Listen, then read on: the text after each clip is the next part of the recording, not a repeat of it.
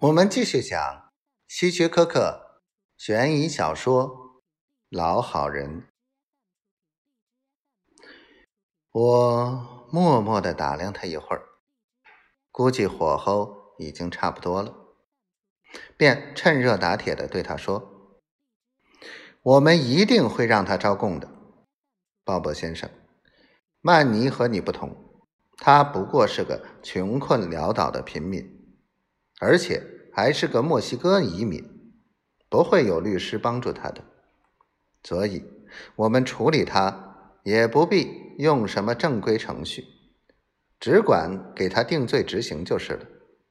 这样我们也可以结案了，对你妹夫的被害也是一个交代。不，你们不能那么做。鲍勃腾的一下子站起来，大叫道：“他不是凶手，他是一个有五个孩子的无辜的人。既然不是他干的，那么又是谁？”我，鲍勃的脸色苍白，停了半晌，他才有气无力的说：“警官先生，我，我要招。”是我谋害了贝尔特。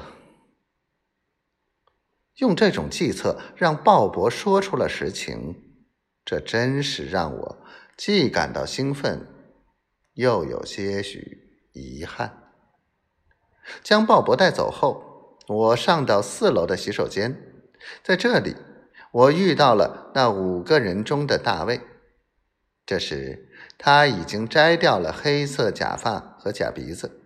正在擦洗着手背上的盘形蛇和新的纹身，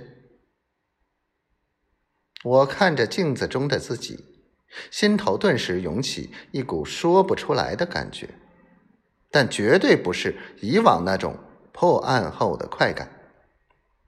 说实在的，我从警这么多年，利用人们的贪婪、恐惧。报复等心理是嫌疑人就范的事情常有，但是利用嫌疑人的软心肠和爱护别人的心理破案，这还是头一回。甚至连我自己都有些想不明白了：我这样做究竟是对还是错？